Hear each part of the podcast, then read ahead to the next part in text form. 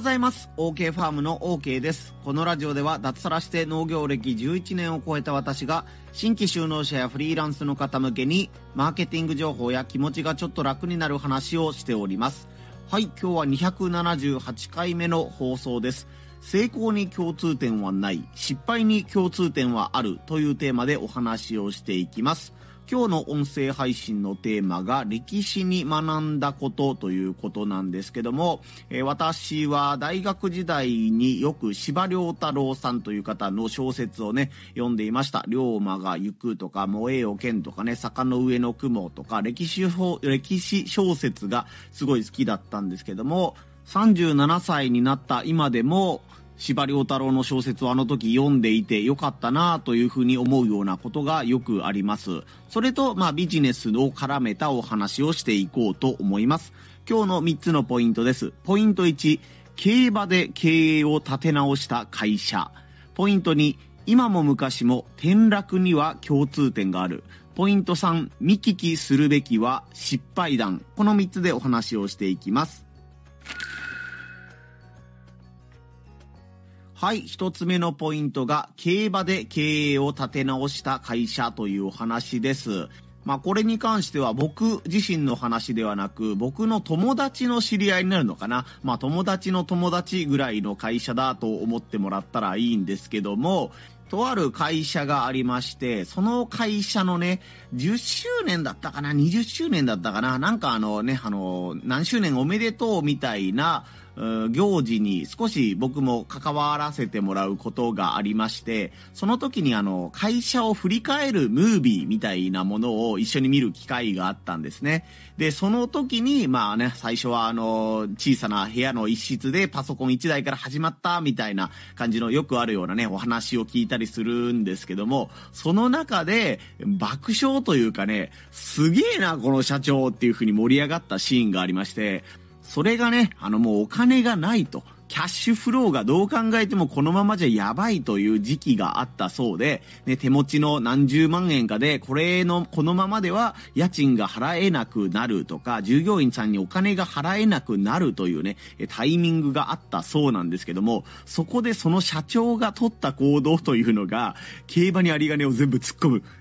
という荒技をやったそうです。で、それがね、まあ、あの、その、どれぐらい儲けたのかはわかんないんですけども、その、お馬さんのおかげで私は会社を立て直すことができましたというのが、その会社を振り返るムービーの中で紹介されていたわけです。なんかね、あの、その馬がドカドカドカドカドカドカっと走ってからね、あの、なんかあの、ファンファーレみたいなのが鳴るみたいな映像とともに、あの時のね、馬のおかげで私の今のこの会社がありますみたいなことを言いながら、まあ、社員はそのムービーを見ながら、あははみたいな感じでこう、笑ってたんですけども、まあ、み、全然僕はそこの従業員でも社員でもないので、うわ、なんかすげえな、すげえ話だなとは思うんですけども、旗から聞いたらこれ、やっちゃいけないことやってるだろ、この社長っていう感じのね、えー思いもあったりするんですよね。まあ、ビジネス業界においてもですし、なんか映画制作においてもね、やっぱりあの制作費が足りないから、えー、博打にそのお金を持っていって、儲けた制作費で、儲けたあのね、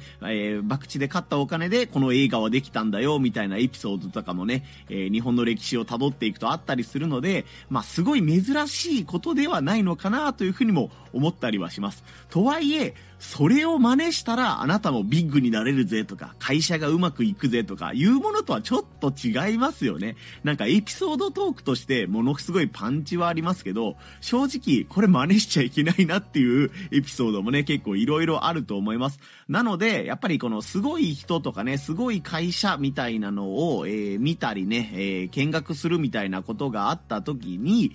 あの、成功した理由は何ですかとかね、成功した時のターニングポイントは何ですかというのがいろいろあったりすると思うんですけども、意外と、それがそのまま自分の経験に活かせるかと言われたらね、イエスじゃなくてノーなことが多いかなと思うんですよ。まあ商売のね、あの、商売において重要なのはもう全てはタイミングであると。ね、自分がどうとか、ね、お客さんがどうとか、いろいろね、あの、語り出したらキリがないけど、結局は運なんだとか、タイミングなんだというふうに言い切る経営者さんとかもいたりします。人間どうしてもね、あの、かっこいい会社とか自分の憧れている人というね、存在があると、その真似をしたがるというか、この人が成功している習慣を真似たいみたいなことがあると思うんですけども、実はあなたにとってそれが最適解であるかとか、再現できるかということになると、ちょっと違う場合があるんじゃないかな。そういう場合って少ないんじゃないかなというふうに思いますので、え若干極端な例だったかもしれないんですけども、競馬で経営を立て直した会社という事例を少し紹介させてもらいました。二つ目のポイントが、今も昔も転落には共通点があるというお話です。えー、先ほど言ったね、あの、司馬遼太郎の小説に戻るんですけども、歴史小説には人間のね、その成功というか、まあ、登り詰めていったりとか、そういう転落していったりみたいなエピソードがふんだんに描かれています。特に司馬太郎さんというね、作家においては、日本の昔の書物であるとか、えー、ね、誰かか、坂本龍馬がお姉さんに送った手紙とか、坂本龍馬が勝海舟に送った手紙みたいな感じで、実際にその人が書いたとされる手紙みたいな、膨大なね、資料を、えー、読み漁った上で、そのね、え、資料、資料じゃなかった小説を書かれているので、人間の心模様みたいなものがとてもね、濃くというか、細かいところまで描いてあります。もちろん、フィクションの部分もね、たくさんあるので、ね、あの、歴史小説に書いてあることが全て正しいというふうに思っているわけではありません。でも、やっぱり、そのね、あの、一旦何か登り詰めた人が落ちていく瞬間とか、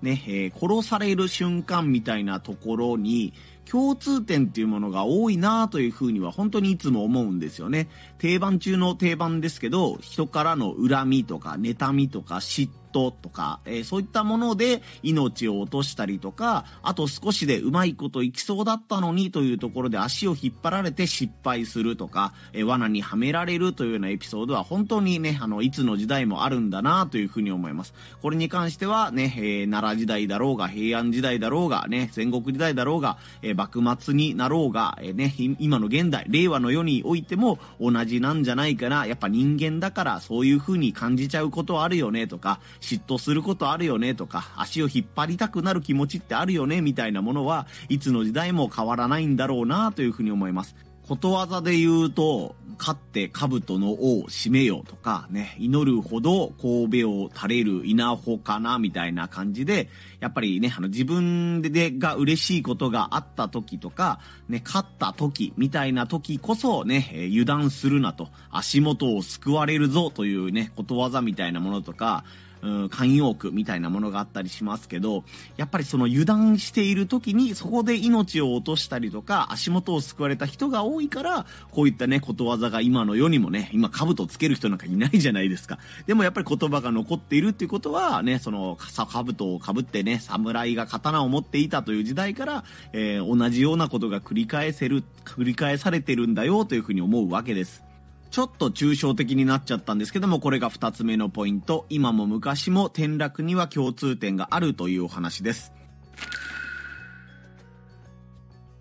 はい、そして三つ目のポイント、見聞きすべきは失敗談というお話です。まあ今日の結論でもあるんですけども、成功体験というのは、やっぱりね、あの人によってまちまちだったりするので、自分に合ったものかどうかはわからないということもありますし、時代がね、変わって、1年前はそれが成功の法則とか成功の大原則だったものかもしれないけど、1年経ったら2年経ったら、ましてや5年10年経ってくると、当時の常識とか、当時の成功法則みたいなものっていうのは、もろくもね、崩れ去ってしまう、時代遅れになってしまうというものだと私は思っています。でも、失敗談に限っては、今も昔も変わらないというものが確率として多いんじゃないかなというふうに思うんですね。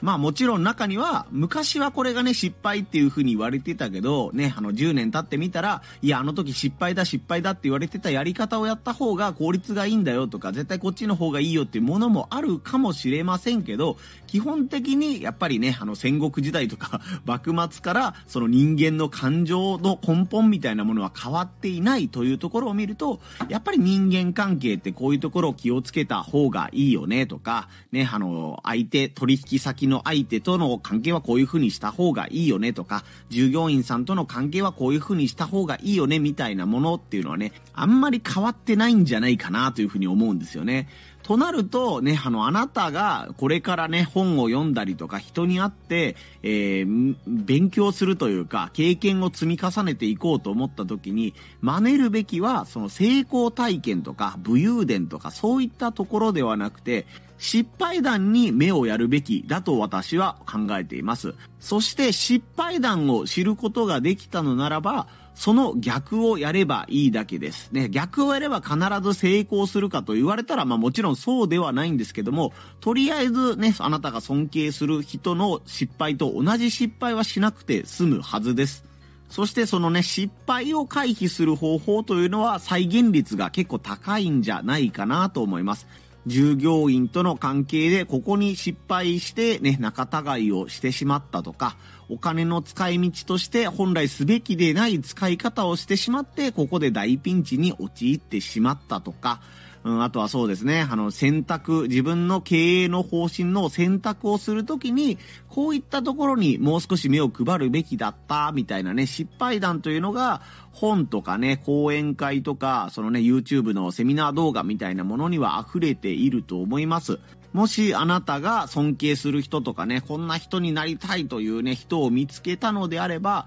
ぜひその人の失敗談をぜひチェックしてみてほしいかなというふうに思います。僕はごぼう農家をやってるんですけども、やっぱりこういうやり方をしたら上手にできるよという農法とかね、栽培方法みたいなものももちろん魅力的というかね、いろんな人の話を聞いてみたいんですけども、こういう栽培のやり方をしたら失敗したというものの方がね、結局自分の再現性も高まる話だと思うし、うんその失敗をもとに、じゃあ次はこうしようというアイデアを共有したりね、共有できたりすると思うので、こうやってうまいこと言ったよっていうのは、その通りやってもうまいこと、いかないことが多いんですよね、農業界は特に。なので、ね、あの、なぜうまくいかなかったのかというところにフォーカスした方が、うん、農業という分野においも、うん、なんていうか再現性が高かったりとか、うん、成功への近道みたいなものがね、見えたりするかなと思いますので、えー、今日ちょっと長々と喋っちゃったんですけども、ね、成功に共通点はないけれど、失敗するところに何らかの共通点はあると思うので、え人のね、失敗談というのをどんどん聞いてみようとか、自分の失敗談を深掘りしてみようみたいなね、ことでお話をさせてもらいました。えこんな感じで農家の方やフリーランスの方向けにマーケティング情報や気持ちがちょっと楽になる話というテーマでお話をしています。音声配信のフォローがまだという方はぜひフォローで応援をよろしくお願いいたします。以下雑談でございます。私は広島県に住んでいるんですけども、ね、今週はすごいね、寒いね、寒いねと言ってたんですけども、来週になったらもしかしたらまた20度ぐらいまで暖かくなる日があるんじゃないかなというふうに言われているので、どうなってるんだ今年の12月はというか、今年の冬はというふうに思っていたりします。皆さんのお住まいの地域はどうでしょうか？ね、季節外れの桜が咲いたりみたいなこともね、ありそうだなとかいうふうに思ったりしてるんですけども、最近こんな変な天気があったよとかね、最近こんな変なことがあったよとかね、そういうのがあったらまたコメント欄とかで教えていただけると嬉しいです。まあ、とはいえ、朝晩はね、かなり寒くなってきておりますので、皆さん、腰痛にならないように、肩を上げ下げしたり、腰を回したりしてね、えー、体をリラックスさせてありなが、させてあげながら、今日もやるべきことを頑張ってみてください。はい、ここまでのお相手は、OK ファームの OK でした。また遊びに来んさい。ほいじゃあまたの